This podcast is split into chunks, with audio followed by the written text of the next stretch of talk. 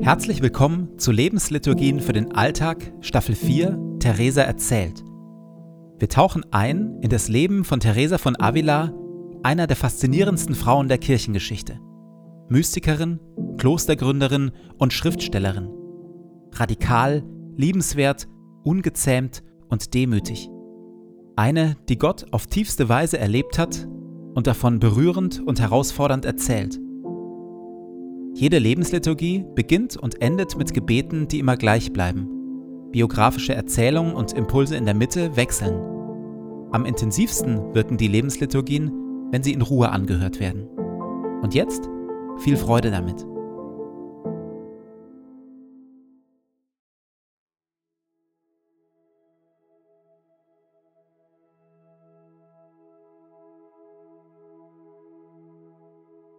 Zu Beginn meines Betens lege ich zur Seite, was mich beschäftigt, und lasse es ruhig werden in mir.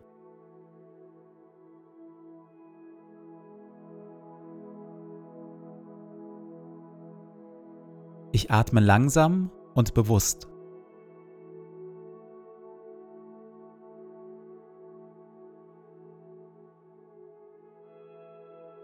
Ich sammle mich und bin ganz da.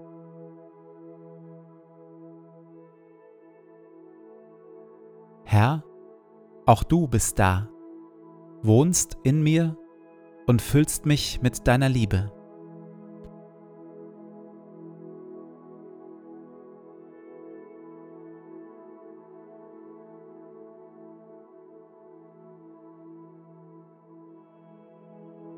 Ein Gebet von Paulus. Und, und so kniee ich nieder vor dem Vater, dem wahren Ursprung von allem, der unerschöpflich reich ist an Macht und Herrlichkeit. Mein Gebet ist, dass Christus aufgrund des Glaubens in euren Herzen wohnt und euer Leben fest in der Liebe verwurzelt ist. Das wird euch dazu befähigen, die Liebe Christi zu erfassen in all ihren Dimensionen, in voller Breite, in voller Länge, in ganzer Tiefe und all ihrer Höhe. Ja, ich bete darum, dass ihr seine Liebe versteht, die doch weit über alles Verstehen hinausreicht, und dass ihr auf diese Weise mehr und mehr mit der ganzen Fülle des Lebens erfüllt werdet, das bei Gott zu finden ist.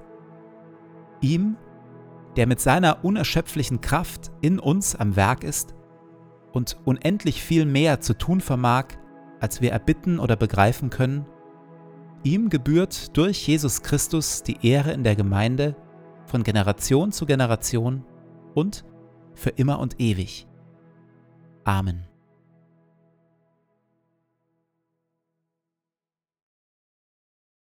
Für Johannes sind Zeiten der Dunkelheit und des Leids Zeiten, in denen Gott unser Leben und unsere Liebe zu ihm reinigt.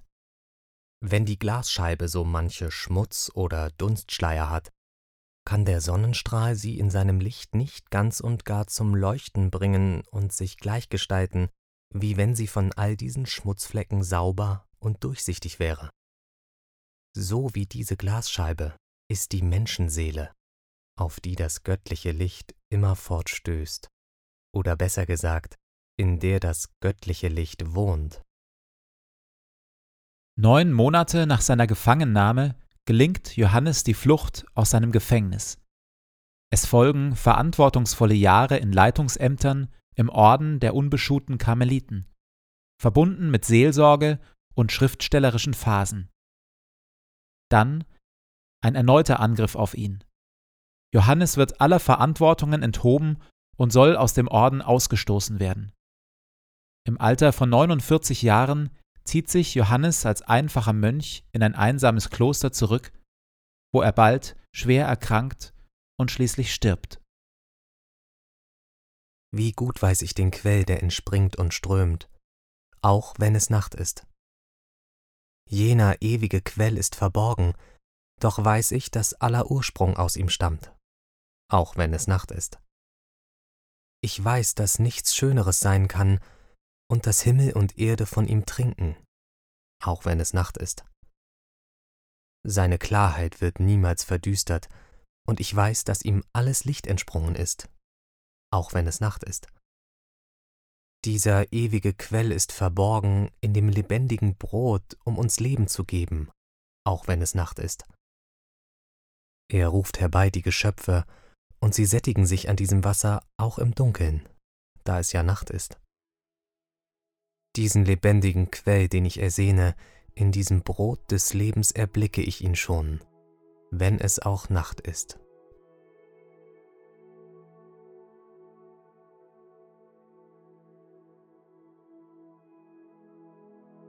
In der Stille lasse ich diese Worte und das Leben von Johannes vom Kreuz auf mich wirken.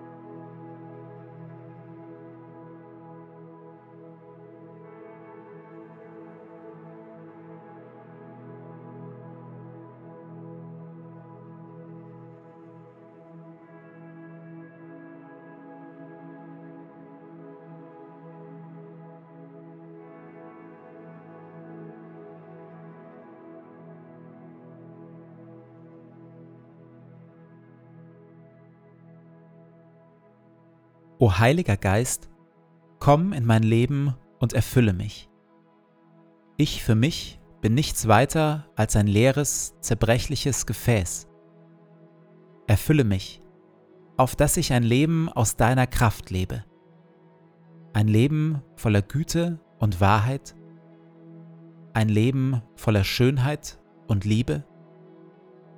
Ein Leben voller Weisheit, Geduld und Stärke aber vor allem lass Christus in mir Gestalt gewinnen.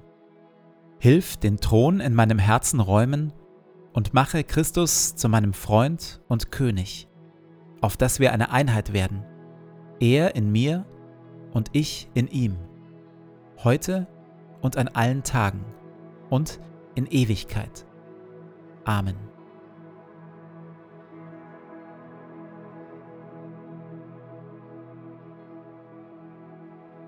Ich gehe in diesen Tag mit Worten von Theresa. Nichts soll dich verwirren, nichts dich erschrecken. Alles vergeht. Gott aber ändert sich nicht. Gott alleine genügt. Wer ihn hat, dem wird nichts fehlen.